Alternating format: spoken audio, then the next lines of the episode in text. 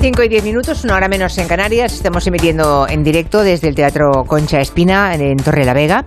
Hemos hablado con el consejero de Turismo del Gobierno cántabro. Dentro de un ratito, a las cinco y media, estará también Miguel Ángel Revilla, el presidente de la comunidad, con nosotros.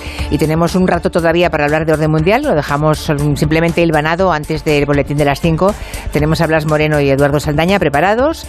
Hemos empezado con el tema del Sáhara. Tenemos el tema de la cumbre extraordinaria de la OTAN, el viaje de Biden a Europa, en fin, el Consejo Europeo pero por acabar el asunto del Sáhara, em, decíamos que mm, un oyente preguntaba qué de influencia de Macron puede haber tenido el gobierno español y es cierto que nos hemos alineado más en este momento en esa posición con el gobierno de Estados Unidos por descontado que recordemos eh, Estados Unidos reconoció ¿no? la soberanía marroquí sobre el Sáhara que fue a final del 2020 creo recordar ¿no?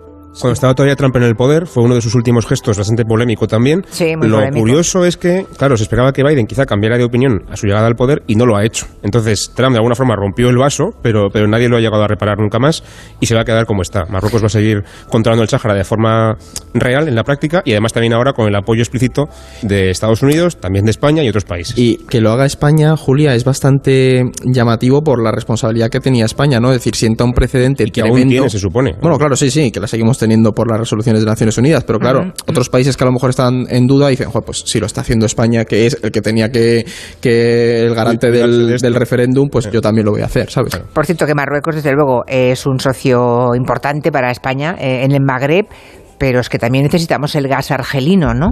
Em, España además aspiraba, eso ha dicho eh, Pedro Sánchez más de una vez, en convertirse en una especie de, de, un hub gasístico de toda la Unión Europea, ¿no? De que el gas llegue a Europa a través de España. Eh, y ese gas viene básicamente de Argelia, así que ¿cómo, van a, ¿cómo vamos a conjugar ambas cosas? Llevarnos muy bien con Marruecos, Mm, con todos los interrogantes abiertos, porque no es que sea un régimen precisamente muy previsible ¿no? y muy fiable, y además seguir pactando y negociando con el gas de los argelinos. Y aún más, Julia, teniendo en cuenta el contexto, y es que estamos en guerra en Ucrania y Europa empezando, empezando a debatir si tiene que dejar de depender del gas ruso, que ya está claro que vamos a, dejar de hacerlo, ¿no? Entonces, que justo ahora rompamos esta relación con el Sáhara y enfademos a Argelia con esta historia, pues eh, es sorprendente como mínimo, ¿no? el, tema es cuánto, el tema es cuánto lo hemos enfadado, ¿no? Porque, eh, no sé, podemos imaginar hasta que es evidente que ha llamado al embajador para que vuelva a casa, que es un primer síntoma. Pero luego hay quien dice que es puro postureo, que por descontado que es una, un gesto de cara a la galería y que Argelia va a seguir sin ningún problema negociando y vendiendo gas a España. ¿Qué creéis vosotros? Pues es que ahí está el kit de la cuestión, ¿no? Que poderoso caballero es don dinero, Julia. Y es cierto que, por ejemplo, Argelia ahora ya no es el, el primer suministrador de gas de, España, ahora es Estados Unidos.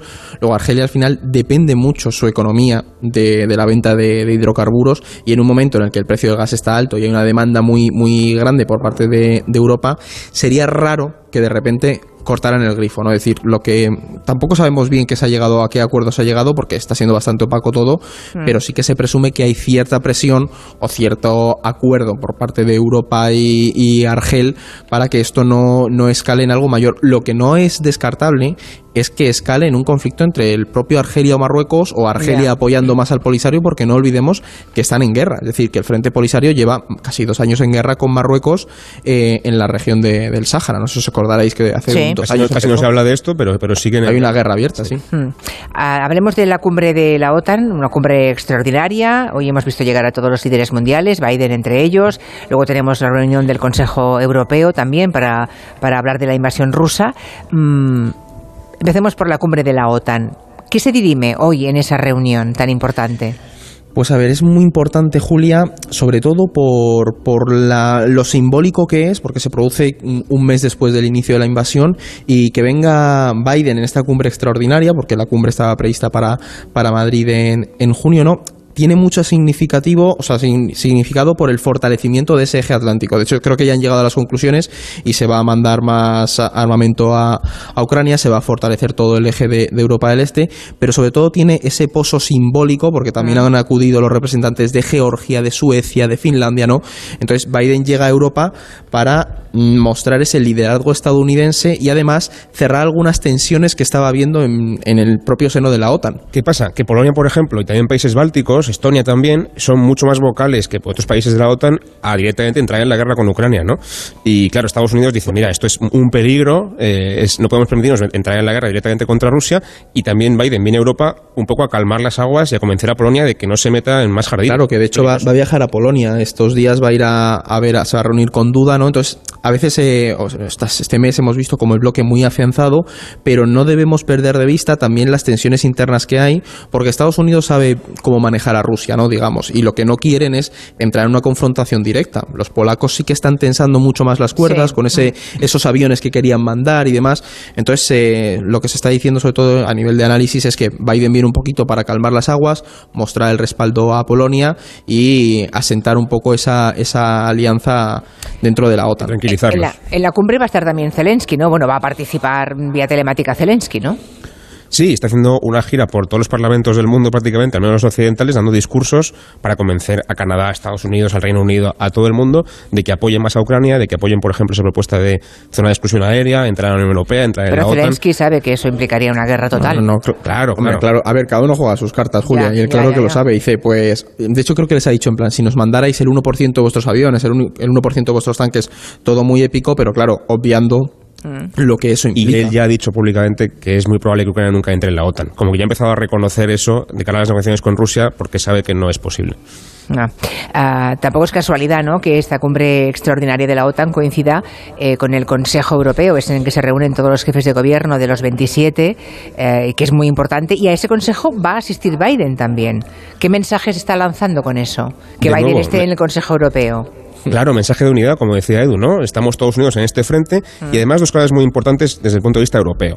Primero, el tema geopolítico. La Unión Europea siempre ha sido, se decía que era el gigante económico y el enano geopolítico, no tiene ejército, no tiene fuerza militar y ahora va a empezar a tenerla ya. Han aprobado, por ejemplo, una primera partida para hacer una fuerza especial rápida de 5.000 efectivos que se puede desplegar en cualquier sitio. Es pequeñito, pero es el primer paso de Europa. Eh, sería un ejército, pero sería un ejército europeo, de la Unión Europea. Europeo, de despliegue rápido para que en cualquier lugar del mundo donde haga falta, pues yo que sé, hoy es Ucrania, mañana puede ser el Sahel, por ejemplo con el tema yihadista o Afganistán, podamos desplegar rápidamente fuerzas europeas conjuntas para responder. Eso por una parte. Y luego está el tema del gas, que antes también comentábamos con, con lo de Argelia la Unión Europea ya ha entendido que no puede depender más del gas ruso, porque es un peligro, ¿no? Entonces, salvo Alemania, que es una cosa un poco más complicada, todos los demás están en, general en la línea de hay que dejar de depender del gas ruso y hay que apostar más por otros gases, estadounidense, argelino, etcétera, o sobre todo por las renovables, que es lo más importante, ¿no? Es que lo que estamos viendo aquí, para los oyentes que nos estén, que nos estén escuchando y les interese el tema, es que está habiendo una aceleración tremenda de todos los procesos que estaban ahí latentes en Europa, porque si os fijáis, pues esa idea de la autonomía estratégica, la geopolítica europea, de repente parece que es una realidad, el aumento en la inversión en armamento y también lo que señalaba Blas de la independencia energética, que eso parecía un poco un ideal, un sueño ahí eh, en, el espacio y de repente es ya una realidad, negociaciones con Qatar, con Argelia, para acelerar ese proceso y, que Europa sea, sea independiente energéticamente, ¿no? Entonces, es un... O sea, la guerra, podemos decir que lo que está haciendo la guerra es dar un acelerón enorme a procesos, a, a, procesos que, que existían, que estaban ahí, que seguramente se hubieran desarrollado igual, pero a un ritmo diferente, mucho más ralentizado, y que ahora todo eso, la historia, digamos, se está acelerando todos los días. Pasó igual con el coronavirus, si os acordáis, todos, todas las crisis eh, aceleran los procesos internacionales. El coronavirus dejó ver los problemas que había en, la, en el modelo de globalización, y si os fijáis, muchos empezaron a traer las fábricas porque esas cadenas de suministros no terminaban de ser muy, muy propicias para el mundo interconectado en el que, que vivíamos, y con esto está pasando lo mismo en otros aspectos, que es el militar, el energético, ha acelerado procesos que pues bueno, estaban ahí, se iban haciendo poquito a poco. Europa, se despierta de ese trago que tenía a nivel energético y a nivel también de, defensa y político. La cosa es a ver dónde lleva ese rearme, que eso también no hay que obviarlo. ¿eh? Estamos viendo un proceso de rearme y eso da mucho miedo también, desde Claro, eso hay que ver hacia dónde se orienta, Julia, porque es de repente de un día para otro Alemania invirtiendo un montón. Y luego hay que ver también los electores hacia dónde reorientan el mundo. ¿eh? Aquí todos tenemos nuestra parte de responsabilidad. Por ejemplo, los húngaros y los franceses van a votar ahora. y según a quién voten y como voten con V y con B, pues será una cosa o será otra, ¿no? Ahí los ciudadanos de las democracias ah, liberales, es decir, de las democracias, democracias, tenemos también nuestro papel y es muy importante porque según quién esté al frente de un gobierno, la postura puede ser una u otra bien distinta. ¿eh? Y la capacidad que tiene Putin de crear inestabilidad, como estamos viendo, incluso en España, es enorme. Sí, sí. Y con Francia creo que es un caso más conocido, pero por ejemplo, Hungría, que es un país aparentemente pequeño, alejado de España, ¿por qué importa a Hungría estas elecciones que son el próximo día 6, dentro de dos fines de semana? Porque Víctor Orbán, su primer ministro, es básicamente el caballo de Troya de Rusia dentro de la Unión Europea. Es el señor que boicotea las sanciones a Rusia, que pone pegas para condenar. Entonces, si el día 6 las encuestas mm, apuntan a que no va a perder las elecciones, aunque va a estar muy ajustado, pero si el día 6 Orbán perdiera el poder, probablemente Hungría pasaría a ser- de ser el caballo de Troya de Rusia a un país mucho más alineado con el resto de países europeos en contra de Rusia, ¿no? Que se presenta toda la coalición unida, es una gran coalición para derrocar a... Lleva gobernando 12 años, controla todos los eh, estamentos del, del gobierno, pero aquí se la juega de verdad porque toda la oposición se ha unido por fin contra él. Y de Francia hablaremos, pero bueno, Macron está pegando un chupinazo que no nos hacemos una idea. La guerra le está viniendo muy bien para reforzar su figura. Y ojito con Mélenchon, Julia. Ojito, que está, sí, sí, la izquierda insumisa está Eh, empezando claro. a crecer y la extrema derecha cae por su, su, fi- su filia con sí. Putin, su, su ¿no? cercanía con Putin. Sí, sí, sí. Esa, esa es la, la, bueno, es la virtud, entre comillas, de Vladimir Putin, ¿verdad? Eh, y- que es generar ese tipo de inestabilidad y que acaben precisamente recogiendo los, los gananciales precisamente la extrema derecha, los más ultras, ¿no? Claro, como el caso de ese señor en, en Francia. Semur, bueno, a Semur le está saliendo caro, ¿eh? porque como él mostró públicamente esa idea del hombre fuerte de Putin, ahora le están diciendo muchos votantes, bueno, a lo Ya. mejor no Putin no era tan majo. No, efectivamente. Por ahí le han pillado bien, sí. Sí, la sí, semana sí. que viene más. Gracias. Un beso. Un abrazo. Adiós. Hasta aquí Orden Mundial.